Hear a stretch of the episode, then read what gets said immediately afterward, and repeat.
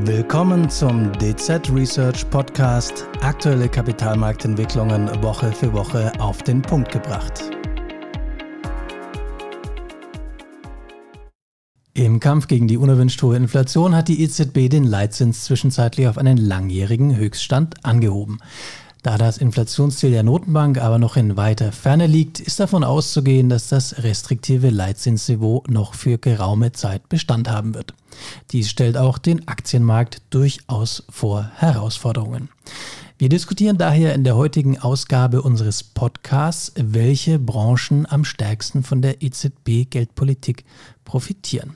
Mein Name ist Christian Lenk, ich bin Senior Rentenmarktstratege für Rates und SLAs und habe heute zwei Gäste bei uns im Studio. Das ist zum einen Christian Reicherter, er ist Zinsstratege und betrachtet unter anderem die Geldpolitik der EZB. Und von der Aktienseite haben wir unseren Aktienanalysten Timo Dums hier bei uns. Hallo ihr beiden. Hallo.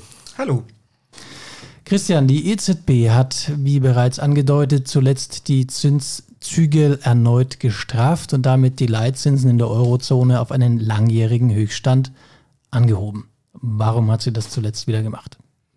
Ja, äh, zwischenzeitlich ist der Hauptrefinanzierungssatz der EZB auf 4,50 geklettert und äh, das ist zwischenzeitlich das höchste Niveau seit Sommer 2001. Und mit diesen Zinserhöhungen stemmen sich die Währungshüter gegen die hohe Inflation im Euroraum. Ähm, unter anderem aufgrund des Krieges in der Ukraine sind die Energiepreise und auch die Nahrungsmittelpreise deutlich in die Höhe geschossen und haben die Inflation in der Spitze bis auf annähernd 11 Prozent klettern lassen. Zwischenzeitlich ist der Inflationsdruck zwar wieder etwas zurückgekommen, wir bewegen uns mit der Inflation aktuell im Bereich um 5%, aber das ist halt weiterhin noch deutlich, deutlich über dem eigentlichen EZB äh, oder dem Niveau, äh, was von der EZB gewünscht ist, was bei 2% auszumachen ist.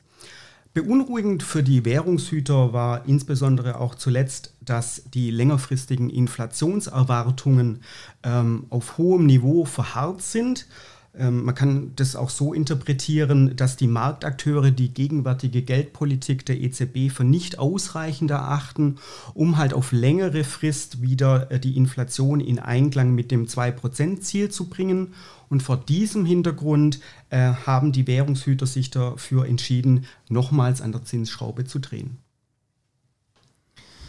Ja, auf der Zinsseite hat sich also einiges getan. Timo, wie haben denn die Aktienmärkte auf diesen ja, außergewöhnlich starken Zinsanhebungszyklus reagiert? Wie haben die sich zuletzt entwickelt? Ja, also zunächst haben die bekannten Aktienindizes dies und jenseits des Atlantiks negativ reagiert. Das trifft insbesondere auf Wachstumsunternehmen zu. Darunter werden Unternehmen verstanden, die oft erst in der Zukunft substanzielle Mittelzuflüsse erwirtschaften werden. Ja, und äh, diese Unternehmenskategorie musste deutliche Kurskorrekturen hinnehmen. Ja, mittlerweile konnten sich die Aktienkurse aber wieder merklich erholen. Kommen wir nochmal zurück äh, zu der Zinsseite, Christian. Die Inflation bleibt ja weiterhin unerwünscht hoch. Ist denn jetzt schon das Ende der Leitzinserhöhungen erreicht oder könnte unter anderem die EZB, vielleicht aber auch die FED, nochmal die Zinsen erhöhen? Ähm, ja, also EZB-Chefin Lagarde hat im Rahmen der letzten Ratssitzung tatsächlich signalisiert, dass der Hochpunkt in diesem Zinserhöhungszyklus nunmehr erreicht sein könnte. Allerdings ist äh, der Verzicht auf eine weitere Straffung der Zinszügel an Bedingungen geknüpft. Ähm, so geht die EZB prinzipiell davon aus, dass sich die Inflationsrate in den kommenden Monaten ähm, ja, niedriger tendieren sollte. Und ähm, erfüllen sich äh, diese Erwartungen, äh, ist davon auszugehen, dass es zu keinem weiteren äh, Zinserhöhungsschritt kommt. Allerdings, wie gesagt, äh, die EZB hat sich da eine Hintertür offen gehalten. Ähm, sollte die Inflation sich als hartnäckiger erweisen als gedacht, beziehungsweise sogar nochmal ansteigen. Ähm, wie gesagt, besteht die Hintertür oder ist die Hintertür noch offen für einen weiteren Erhöhungsschritt. Aber wir gehen in unserer aktuellen Zinsprognose davon aus, dass der Hochpunkt nunmehr erreicht ist. Und in den USA, glaube ich, könnte durchaus im Herbst nochmal gedreht werden an der Zinsschraube, oder? Genau, also äh, in die USA hat ja prinzipiell äh, ein ähnliches Problem wie in der Eurozone. Die Inflation ist auch viel zu hoch. Ähm, und ähm, da haben sich die US-Währungshüter äh, auch die Option noch für einen weiteren Erhöhungsschritt offen gehalten. Und äh, in unserer Zinsprognose rechnen wir noch mit einem weiteren Erhöhungsschritt im Umfang von 25 Basispunkten. Gut, am Ende des Tages kommen wir also dem Zinsgipfel näher oder haben ihn vielleicht schon erreicht. Auf der anderen Seite heißt es noch nicht, dass es auf der anderen Seite des Gipfels schnell wieder bergab geht. Das heißt, wir werden uns wohl längere Zeit mit höheren Zinsen beschäftigen müssen. Das ist natürlich ein deutlicher ja, Strukturbruch im Vergleich zur vergangenen Dekade. Timo, was heißen denn ja auch auf mittlere Sicht vielleicht diese höheren Zinsen für Unternehmen, für Aktien? Ja, also zunächst äh, einmal führen die höheren Zinsen auch zu einem Anstieg der Refinanzierungskosten. Das Ausmaß des Anstiegs ist unter anderem abhängig von der Bonität, sprich dem Schuldenprofil eines individuellen Unternehmens. Ja, zu beobachten war, dass die Refinanzierungskosten insbesondere bei hochverschuldeten Unternehmen stark angestiegen sind. Ähm, hingegen verzeichneten Unternehmen mit einer guten Bonität nur einen moderaten Anstieg der Refinanzierungskosten. Ja, andererseits profitieren jetzt natürlich Unternehmen von den höheren Zinsen, die sich in einer Netto-Liquiditätslage befinden. Das äh, bedeutet, dass die verfügbaren Barmittel die Schulden übersteigen, die Unternehmen also schuldenfrei sind. Ja, prominentes Beispiel sind hierfür etwa die großen Tech-Unternehmen, und aufgrund der Zinswende können sie zusätzlich zu den Erträgen aus der eigentlichen operativen Tätigkeit jetzt auch substanzielle Zinserträge erzielen. Ja, natürlich bremsen die höheren Zinsen die konjunkturelle Dynamik, das bedeutet, dass bei Haushalten das verfügbare Einkommen infolge der ähm, höheren Zinsbelastung, etwa bei Kreditkartenschulden, steigt, ähm, also das Einkommen sinkt. Ähm, das belastet die Konsumlaune der Haushalte und aber auch Unternehmen. Entsprechend geht die Nachfrage nach Produkten und Dienstleistungen zurück, was mit ähm, rückgängigen, rückläufigen Umsätzen bei den betroffenen Unternehmen einhergeht. Ja, die steigenden Zinsen ähm, führen auch zu einer Intensivierung des Wettbewerbs um finanzielle Mittel. Das bedeutet, dass für neue Projekte die Renditeanforderungen steigen. Im Umkehrschluss werden Projekte mit einer geringeren Rentabilität nicht mehr weiterverfolgt. Und dieses Wettbewerbsargument ähm, greift auch im Vergleich zu anderen Anlageklassen. Ähm, wie ähm, Christian gesagt hat, es sind im Rentenmarkt die Renditen deutlich gestiegen und es war zu beobachten, dass entsprechend ähm, Mittel aus den Aktienmärkten abgezogen und Richtung Rentenmärkte reallokiert wurden. Ja, zuletzt ist auch noch ein bedeutender indirekter Effekt anzuführen. Die höheren Zinsen führen auch zu einem höheren Diskontierungssatz, der zur Abzinsung zukünftiger Zahlungslöse in den Bewertungsmodellen der Analysten herangezogen wird. Dadurch sinkt der heutige Wert dieser Zahlung, der sogenannte Barwert. Ja, und je weiter die Zuflüsse in der Zukunft liegen, umso ausgeprägter ist dieser Effekt. Und ähm, entsprechend sind Wachstumsunternehmen in erster Linie von Bewertungsrückgängen betroffen.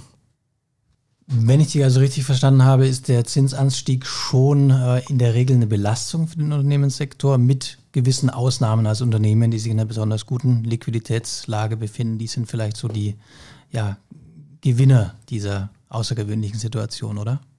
Das ist richtig, genau. Es sei denn, es sind Unternehmen, ähm, die auf der anderen Seite stehen und entsprechend von den Faktoren dann profitieren.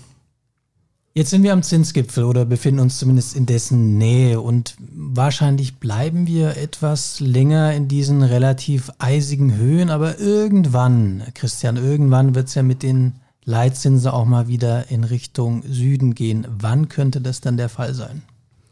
Äh, ja, da sollte man vielleicht nicht zu voreilig sein mit den Erwartungen. Ähm, die Notenbank-Oberen bei der EZB haben zuletzt ähm, ja, sehr deutlich hervorgehoben, dass dieses gegenwärtig sehr restriktive Leitzinsniveau äh, durchaus für eine geraume Zeit Bestand haben muss, um äh, die äh, Inflation wieder in Richtung äh, des eigentlichen Zielwertes zu bringen. Und ähm, die EZB geht in ihren eigenen Projektionen, also in ihren eigenen Vorhersagen davon aus, dass ähm, die Inflation erst wieder im dritten Quartal 2025 wieder im Einklang äh, mit dem Inflationsziel steht. Also vor diesem Hintergrund gehen wir auch in unserer Prognose davon aus, dass wir ähm, das gegenwärtige Leitzinsniveau äh, noch für geraume Zeit haben werden und äh, mit ersten Zinssenkungen rechnen wir ehrlicherweise erst im vierten Quartal 2024.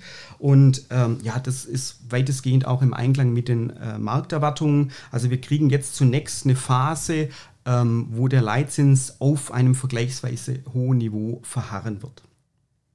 Nichtsdestotrotz ist ja der Leitzins nur ein Baustein des geldpolitischen Instrumentariums. Gibt es für die EZB, um bei diesem konkreten Beispiel zu bleiben, denn andere Stellschrauben, um den geldpolitischen Stimulus zu vermindern? Das heißt, um ja auch von der Warte aus die Inflation zu bekämpfen? Äh, ja, tatsächlich. Und zwar, äh, ja Gott, in den vergangenen Jahren äh, ist ja die EZB-Bilanz durch die verschiedenen Anleihe-Ankaufprogramme deutlich aufgebläht worden. Und jetzt zwischenzeitlich, äh, um den Stimulus wieder zu vermindern, müsste jetzt die EZB bestrebt sein, dementsprechend auch die Bilanz wieder zu verringern. Ähm, und einen Schritt in diese Richtung hat äh, die Notenbank schon getan. Unter anderem wurden die Reinvestitionen im Rahmen des APP bereits beendet. Also das ist schon ein Beitrag, dass die äh, Notenbankbilanz allmählich schrumpft. Allerdings gibt es da noch eine weitere Stellschraube, um sozusagen den geldpolitischen Stimulus weiter zu vermindern. Und das wäre ähm, auch eine Anpassung mit Blick auf das PEPP, e also dieses Pandemic Emergency Purchase Program. Und das sieht die aktuelle EZB Forward Guidance bislang vor, dass diese Reinvestitionen bis Dezember nächsten Jahres fortgeführt werden. Und wir könnten uns jetzt vorstellen, dass um den geldpolitischen Stimulus zu vermindern, diese Forward Guidance zeitlich vermindert wird oder verkürzt wird und dementsprechend ähm, diese Reinvestitionen früher beendet werden als bislang avisiert. Gehen wir zum äh, Abschluss dieses Podcasts nochmal an den Aktienmarkt zurück. Wir haben also gehört, das Zinsumfeld bzw. die restriktive Notenbankpolitik dürfte uns noch eine gewisse Zeit lang erhalten bleiben. Das ist grundsätzlich eher mal ein schwieriges Umfeld für die Aktienmärkte, aber auch vielleicht für den Finanzmarkt im Allgemeinen. Dennoch, Timo, welche Unternehmen, welche Branchen profitieren denn in diesem Umfeld am stärksten? Ja, also hier ist insbesondere die Finanzbranche anzuführen, die klassischerweise den Großteil ihrer Träge aus dem Zinsgeschäft generiert. Ja, und obwohl sich eben, wie Christian erläutert hat, der Zinsanhebungszyklus seinem Ende zuneigt, gehen wir davon aus, dass Finanztitel auch mittelfristig von höheren Zinsen profitieren werden. Also beispielsweise bei Banken äh, steuert der Zinsüberschuss sprich die Zinserträge abzüglich der Zinsausgaben, in der Regel mehr als die Hälfte zu den Erträgen bei. Ja, aktuell profitieren Geldhäuser davon, dass sie infolge der höheren Zinsen auch höhere Zinserträge auf Überschusseinlagen erzielen können, gleichzeitig aber die Einlagenverzinsung noch nicht in dem Umfang angestiegen ist. Sicherlich werden wir zukünftig auch höhere Einlagenverzinsungen sehen. Ähm, dennoch rechnen wir damit, dass äh, Banken auch mittelfristig von der Zinswende profitieren. Dafür sind unseres Erachtens zwei Faktoren ähm, sprechen dafür. Erstens, dass die Kreditvergabe wieder anziehen wird, sobald sich das konjunkturelle Bild verbessert. Und zweitens werden Banken von steigenden Renditen aus ihren großen Wertpapieranlagen profitieren. Ja, und dieser zweite Aspekt, äh, der trifft auch auf die Versicherungen zu, die über große Wertpapieranlagen verfügen. Ja, und hier werden zum Beispiel monatlich ähm, immer wieder Teile äh, Papiere aus der letzten Dekade, die niedrige Renditen aufweisen, fällig und diese Papiere können dann durch äh, höher rentierliche Anlagen ersetzt werden. Sprich, über in den nächsten Jahren rechnen wir damit, dass die äh, durchschnittliche Verzinsung dieser großen Wertpapierportfolien sich deutlich verbessern wird. Ja, auch ähm, Börsenbetreiber profitieren von der Zinswende und können zum Beispiel Zinserträge erwirtschaften auf äh, von Kunden gestellten Sicherheiten. Ja, und letztlich äh, können natürlich auch Industrieunternehmen ähm, davon profitieren, von den höheren Zinsen, wenn sie sich in einer Netto-Liquidität-Situation profitieren, sprich, äh, sie können auf freie Mittel Zinserträge erwirtschaften. Ja, und das kann natürlich auch in, ähm, gegen, im Wettbewerb einen ähm, Vorteil gegenüber Mitbewerbern darstellen. Ja, vielen herzlichen Dank für diese sehr interessanten Einblicke. Wir haben also gehört, der Zinsgipfel ist irgendwo nahe, aber der schnelle Abstieg in Richtung niedrigere Leitzinsniveaus, der wird wohl nicht so schnell erfolgen. Eventuell dreht die EZB auch noch an anderen Stellschrauben.